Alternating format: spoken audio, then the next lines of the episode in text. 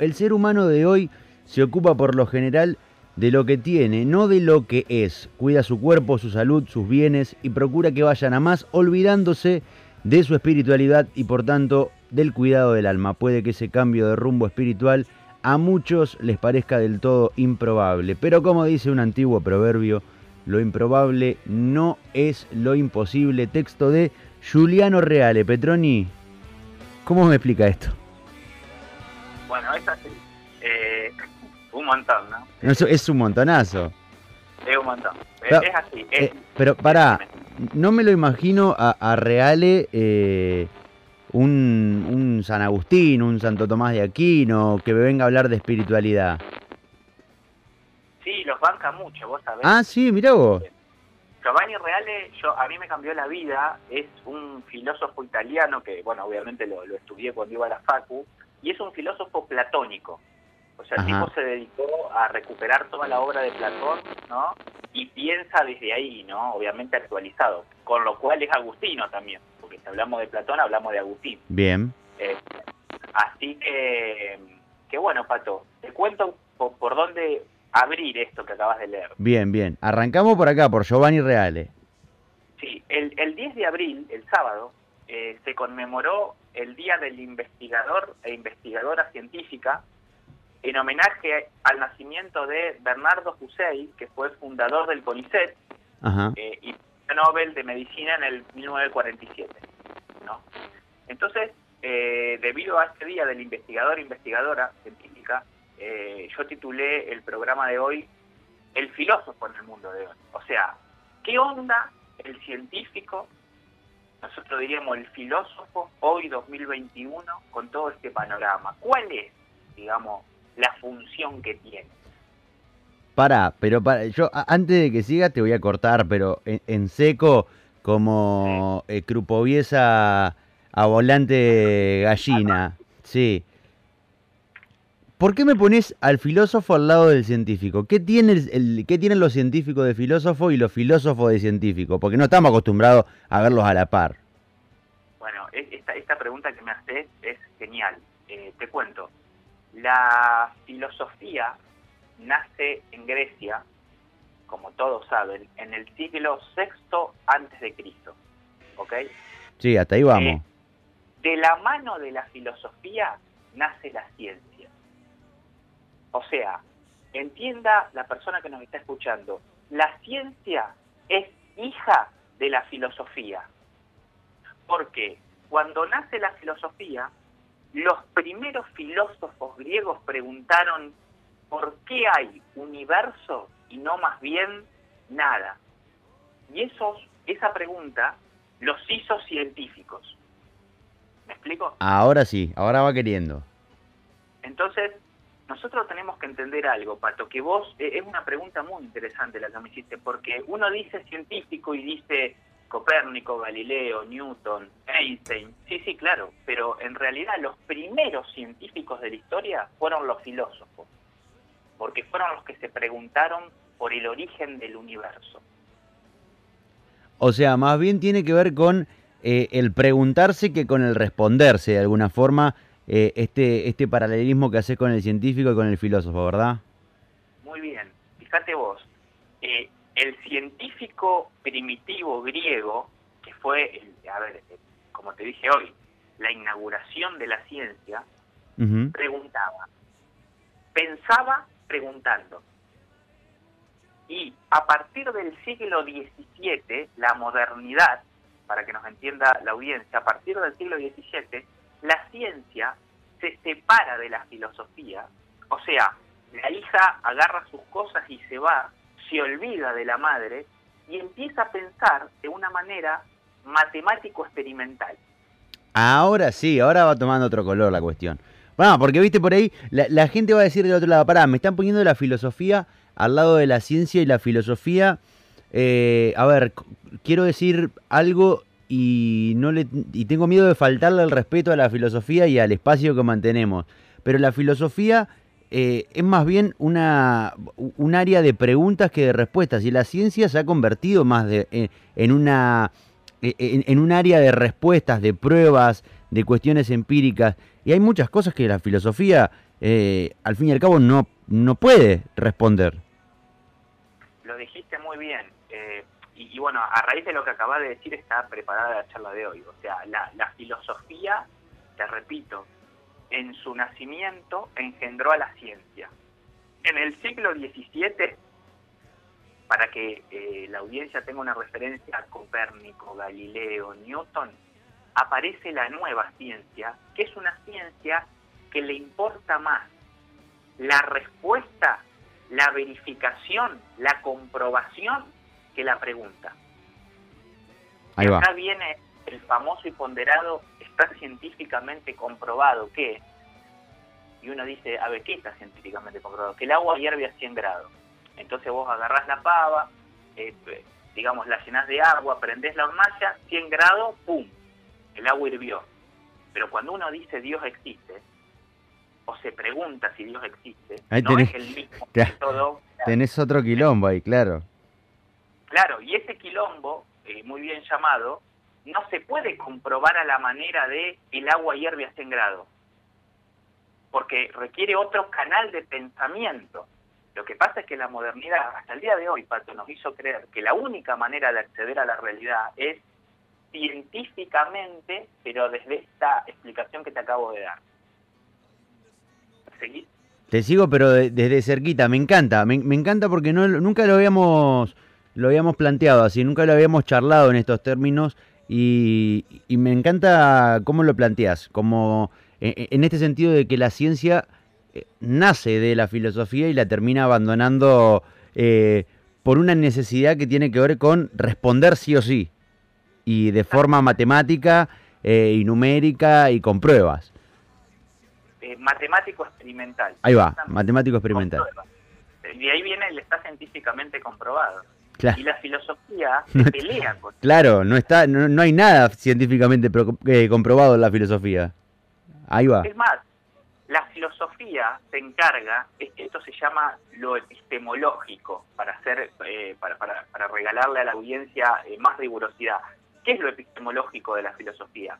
Que la filosofía, como ciencia madre, amigo, se encarga de, a cada una de las disciplinas, derecho, ciencias económicas, ciencia de la salud, ciencia del ambiente, ciencias sociales, darles preguntas para que esa ciencia se piense mejor. Ya, maravillosa. Eh, eh, eh, la, la, filosofía, digamos, es la, la chiquile grande de la mesa de las ciencias es la que pregunta lo que no hay que lo que nadie quiere que pregunte, la que quiere ir más allá, la que te deja con la boca cerrada, que le busca el lado B al resto de las ciencias que creen haberlo descubierto y comprobado todo, ¿no? La, pregunta que incomoda. Fue, medio raro lo de la chica Legrand, no sé si estoy estoy seguro de que eso quede grabado, pero no importa, después lo podemos editar. Escúchame, ¿cómo, eh, ¿cómo seguimos hablando de, de la ciencia y la filosofía? más en tiempos de, la modernidad. Bien, vamos ahí, bien. Eh, mira, Albert Einstein, en un libro titulado Mi visión del mundo, dice lo siguiente, dice así, la emoción más bella y profunda que podemos percibir es el sentido del misterio. Ahí está el germen de todo arte y de toda ciencia verdadera. ¿Me seguís? Sí, y, un tipo como Einstein que se, se dedicó a, dejar sentadas las bases de, de, un montón de cosas relacionadas a lo empírico y a las pruebas y a lo matemático. Exactamente. ¿Y cuál es la palabra que más te latió ahí de la que leí? A ver, de vuelta. La emoción más bella y profunda que podemos percibir es el sentido del misterio. Misterio, sin duda. Ya está, no tenés que decir más nada. Cuando está la palabra misterio no hay otra, no hay otra que la supere, por lo menos para mí. Y si te pones a pensar, Einstein, como decís vos, más allá de toda su matematicidad, ¿no? de, su, de su cuestión técnica, como científico, sostiene que el misterio hace estallar la razón. O sea, el dato originario de la persona que hace filosofía o ciencia es que la realidad es más grande que nuestras propias medidas. ¿No? Entonces, el misterio es lo que lo hace al filósofo o al científico abrirse a la inteligencia de lo real tratando de encontrar algo. O sea, una fórmula, un concepto, pero siempre la realidad va a ser más amplia que eso. ¿Cómo llegamos de, Einstein y nos venimos unos años más, más al presente? Porque aparte, también la ciencia cada vez se ha vuelto más eh, empírica y más comprobable y cada vez se le exige más y en tiempos de, eh, de coronavirus, ya viniéndome muy, muy, muy, muy, muy al presente, eh, hay un debate terrible entre lo que realmente fue científicamente comprobado, qué pasa con la vacuna, por qué falleció Mauro Vial y, y después tenés a los eh, charlatanes de feria eh, en diferentes medios eh, hablando sin saber. Ya, ya lo decía Yayo en su segmento de, Peligro sin codificar, hablando sin saber absolutamente nada y dejando mal parada a, a la ciencia. Sí, totalmente. Creo que la gente tiene, lamentablemente, con, con los dispositivos hoy tecnológicos, ¿no?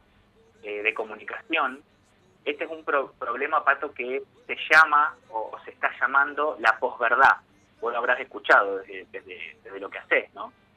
La posverdad es eh, justamente recuperar un tema histórico en la filosofía como es el tema de la verdad, ¿no? porque la filosofía es la búsqueda de la verdad. Ahora, ¿existe una verdad?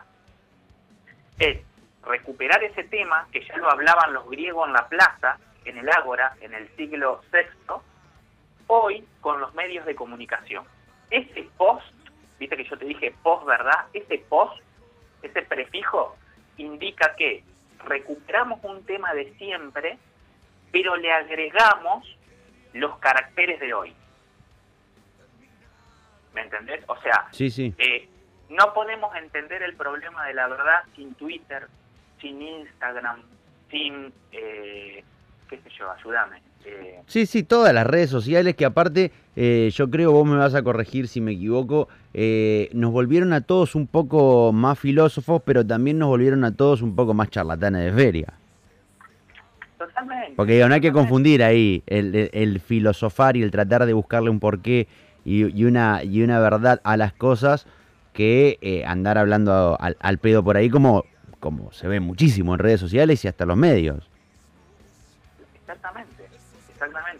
Por eso eh, la urgencia de la filosofía hoy, eh, la, tarea del filósofo es esto, ¿no? Esencialmente no es respuesta, sino pregunta, marcha, pensar itinerante. Por ejemplo, en vez de tratar de buscar respuesta, esto lo hablábamos con Darío en aquella inolvidable charla, con Darío La filosofía pregunta, después del coronavirus, ¿qué? O sea, ¿qué país, qué ser humano, ¿Qué mundo? ¿Tenemos la respuesta? No. Pero la pregunta, ¿no? Ya arroja y deja fijada un problema histórico para la gente del mañana. O sea, no solo pensás por hoy, por tu presente histórico, sino también para el ser humano de todos los tiempos. Sí, claro, claro, claro, porque él es lo que se desconoce el mañana, sobre todo en un panorama tan extraño como el que estamos viviendo. Exactamente. O sea, la filosofía tiene la urgencia de, pensar el presente, que no podés proyectar de acá más de 15 días, un mes, y encima habilitar maneras de pensar, de entender la historia para el mañana. Amigo, ¿te parece algo de música? ¿Escuchamos algo del bordo, crees? Dale, vamos, vamos, vamos, vamos a escuchar. Vamos ahí. El señor Pablo Petroni con nosotros, eh, haciendo filosofía de bolsillo como todos los miércoles, un poquito del bordo, eh, junto a Facu Soto de los Guasones. ¿A dónde vas? Petroni, ¿a dónde vas? Solo quiero escapar a otro lugar donde ya no me sienta así tan terriblemente solo. Me cansé ya del disfraz. Me cansé de ser esclavo de insatisfacción. Solo quiero acariciar una canción olvidar lo que perdí por no haber escuchado siempre. ¿A dónde vas cuando los días no tienen colores? ¿A dónde vas mi corazón? ¿A dónde vas cuando los días no tienen colores? ¿A dónde vas mi corazón? Oh. Me repliego del dolor. Me refugio en mi guarida sin moverme. Solo salgo a respirar cuando hace falta, sin apurar ni acelerar, que nada en realidad me importa. Solo el beso del final. Hoy, el principio ya no escuché más de mil veces.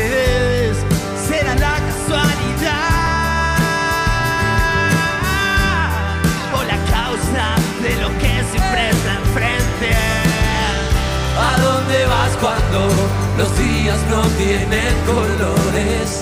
¿A dónde vas mi corazón? ¿A dónde vas cuando los días no tienen colores? ¿A dónde vas mi corazón?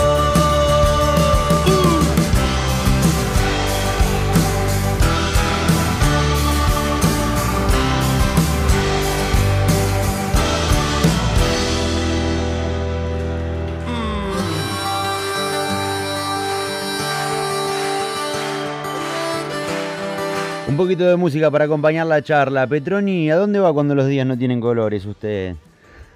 A leer. A leer, muy bien.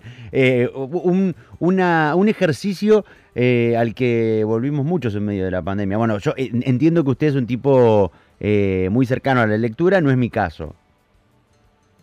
No, pero siempre hay algo que, no, que nos puede gustar, Pato. Viste que la lectura tiene eso. Vos vas a una librería, siempre va a haber algo que te va a gustar, de algún tema, de algo. Eso está bueno. Bueno, filosofía y ciencia, este paralelismo que planteamos desde hace un ratito, ¿cómo, cómo llega al- al- a los días de hoy? Hablamos de eh, cómo era la época de los griegos, hablamos de Aristóteles, hablamos de la lectura que hace la filosofía y lo, lo, lo- lo traías a, a- a Darío y a la charla que tuvimos, a Darío Z, digo, eh, y este no saber qué va a pasar después de la pandemia, ¿verdad? Así es.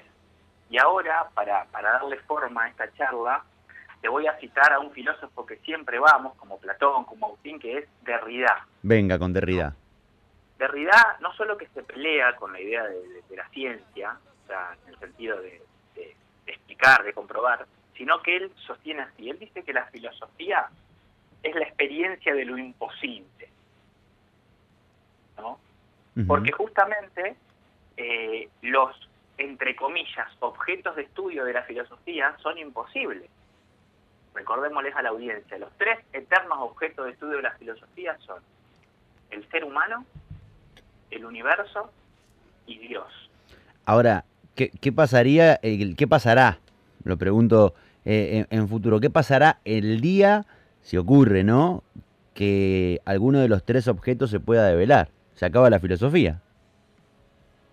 Se acaba la filosofía. Claro, ¿no? Pero ahí está, o sea, ahí está, ¿no? Fíjate vos, la razón en su ejercicio más profundo y humano, que es el ejercicio filosófico, eh, es estructuralmente convocada a la aventura de la interpretación de estos temas al que no pueden cerrar en definiciones, amigo. O sea, ¿desde dónde definís al universo, a Dios y al ser humano? ¿Desde dónde? Qué difícil. ¿Sabes? La, y, y acá te voy a hacer una pregunta, a ver, siempre jugamos con vos, ¿no? Te voy a hacer una pregunta. ¿Sabes lo que dice Derrida de la realidad? La realidad en el fondo se nos presenta como huella. Te pregunto, Pato, ¿qué es una huella? Una marca, algo que queda tras el paso de alguien o algo. Bien, una marca. La huella es, para Derrida, una ausencia de una presencia previa que se fue. Ahí va. una ausencia de una presencia previa que se fue. Mirá el ejemplo que da, que es increíble. Eh, y para explicar esto se va al Antiguo Testamento Mirá vos qué, qué locura, ¿no? Se va un texto, esto pasa mucho en filosofía contemporánea, se retoma, se retoman textos religiosos. Pará, y estamos hablando de Derrida que no lo veo un tipo muy religioso, ¿o sí? Eh, sí y no. Acá, por ejemplo, habla de la huella y va al Antiguo Testamento, lo amo, un genio, ¿no? Bien. Y dice, en el Éxodo, en el Éxodo, Pato, eh, Dios le dice a Moisés, nadie que vea mi rostro de frente podrá seguir vivo. A lo sumo podrán ver mis espaldas. Entonces, tal vez el científico, el ser humano, está condenado a ver las huellas de las cosas, las espaldas, y no la totalidad. Excelente. Me encantó. ¿Me? Me encantó, me encantó, me encantó. Sí, sí, sí, clarísimo. En, la- en nuestra humana condición solo podemos ver la huella de Dios, la huella del universo, la huella del ser humano, pero nunca lo vamos a poder encerrar en un concepto porque estas cosas, entre comillas cosas, son más grandes que nuestras propias medidas de medir. Terrible. Me encanta, me, me- me encanta, me encanta llegar a estos puntos, eh.